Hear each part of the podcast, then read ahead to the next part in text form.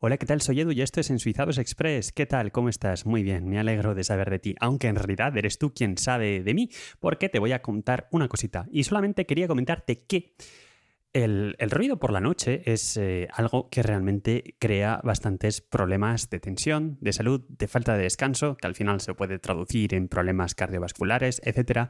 Y mm, quería comentar dos cosas. Una parte de mm, noticia y otra parte de Reflexión.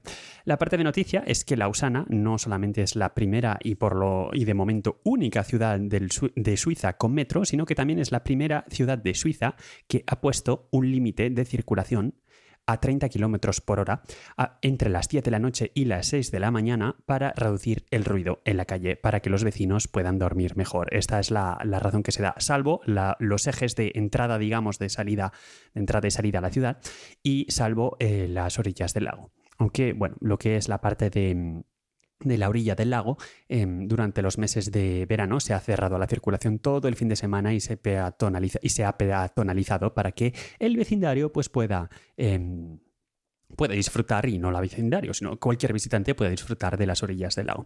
Eh, Lausana está un poco en, eh, como, en fin, al final es tendencia en, muchos sitios, eh, en una batalla contra el coche e intentando promocionar los transportes públicos y las bicicletas. Lo que pasa es que en una ciudad con tantas cuestas, lo de los carriles bicis y tal, yo mismo he sido víctima, como ya lo he comentado en una, en una ocasión, de un accidente de bicicleta en Lausana que se ha debido principalmente a, las cuestas que hay en, en esta ciudad. Bien, pero se ha decidido, ya digo, estos 30 kilómetros por hora y esto pues la verdad es que no es solamente Lausana, sino a, nivel del país, de Suiza, pues Sion, por ejemplo, en el cantón del Valais lo tiene ya muy claro, eh, lo está haciendo y lo va a poner de forma ya definitiva a primeros del año 2022 y más a nivel europeo, pues París, por ejemplo, que lo hizo, ¿cuándo lo hizo París? ¿Cuándo lo hizo? Em, en, septiembre, me parece también, eh, Bruselas, en fin, es algo que que parece ser em, una, tendencia.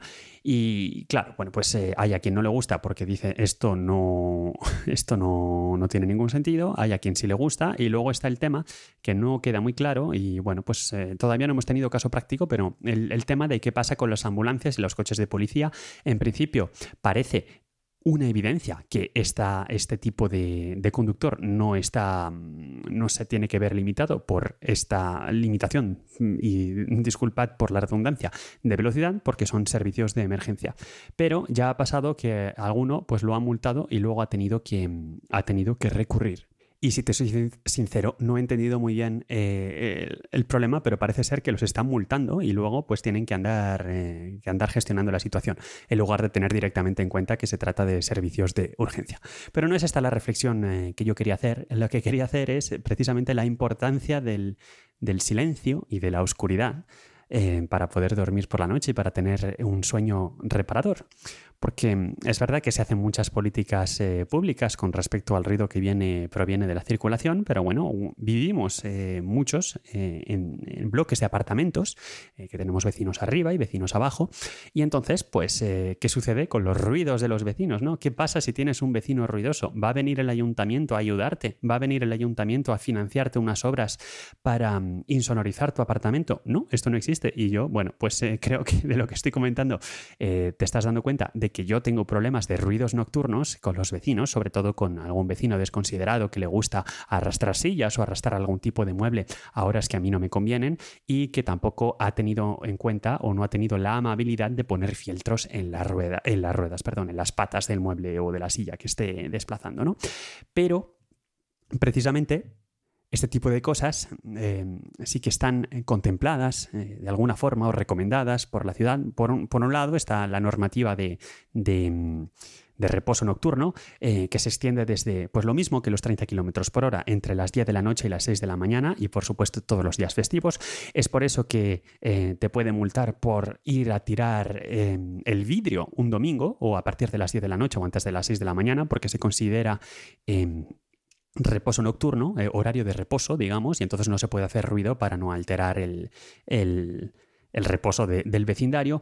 Em, la ciudad de Lausana, concretamente, ha editado, ha, publicado una guía que se llama la guía del, buen vecindario, en la cual te dan una serie de consejos, como por ejemplo, pues precisamente en estos horarios de reposo, no hacer bricolaje, intentar evitar em, hacer, eh, practicar con instrumentos de música, que si uno escucha música en casa, bueno, lo primero es que la escuche con, con un volumen adecuado y que no se le vaya la mano con el amplificador, pero que además, si puede ser posible, que se escuche con las ventanas cerradas, porque es verdad que si uno tiene la ventana abierta y tiene música, pues, eh, o la tele, pues eh, el sonido va por la calle y, entra por la ventana del vecino de arriba. Y este tipo de cosas. Em, es muy común también aquí, si algún vecino está haciendo ruido o tiene alguna fiesta y te está molestando, en fin, llamar a la policía y viene la policía y bueno, pues como están en, contra, en contravención de esta normativa, pues la policía puede hacer algo. Que en realidad se queda en decirle eso, baja del volumen y ya está. Em, de hecho, hay gente que llama a la policía directamente en lugar de ir a ver al vecino antes. Bueno, pues en fin. Bien, esto por ahí. Pero claro, en una situación en la cual pues es simplemente que de vez en cuando un vecino hace algún ruido, de vez en cuando un vecino tiene... Em, las manos de plastilina y parece que espera a que sean las 12 de la noche para que se le caigan todos los, todos los objetos por el suelo encima de tu cama, que es lo que me sucede a mí, por ejemplo, a veces, o que estén arrastrando muebles, pues claro, aquí ¿qué haces? Em, pues haces lo que cualquier persona de bien, digo yo, eh, querría hacer, que es eh, subir a ver al vecino y comentárselo. Y entonces, bueno, pues esto es lo que he hecho yo. Y eh, bien, ahora mismo ya digo, me he mudado hace un tiempo y este edificio pues eh, es un poquito más antiguo y entonces el aislamiento fónico, palabra que he aprendido, no, no que no lo hubiera entendido antes, pero es verdad que nunca había usado activamente la palabra aislamiento fónico, pues el aislamiento fónico em, es un poquito malo. Entonces eh, tenemos que tener un poquito de cuidado también. Yo cuando me instalé aquí, pues puse mis, mis fieltros, alguna alfombrita, intento, bueno, pues hay, hay gente que parece que camina sobre los talones, yo intento, en fin, no hacer mucho ruido. Em, hay gente em, que, cuando entra en su casa parece que si no cierra la puerta muy, muy de golpe, pues no, no se queda a gusto. En fin, eh, intento tener cuidado, ¿no? Pero no, es una, es una situación de completa indefensión cuando uno va a ver al vecino y el vecino lo niega rotundamente. Entonces, bueno, pues eh, ya digo que...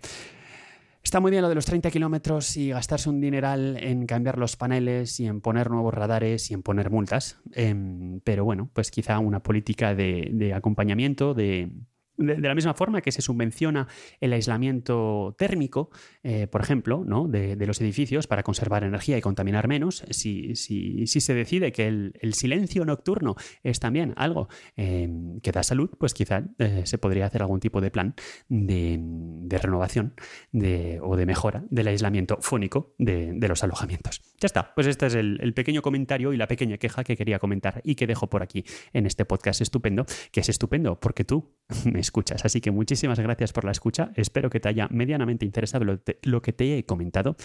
Y hasta la próxima. Un saludo.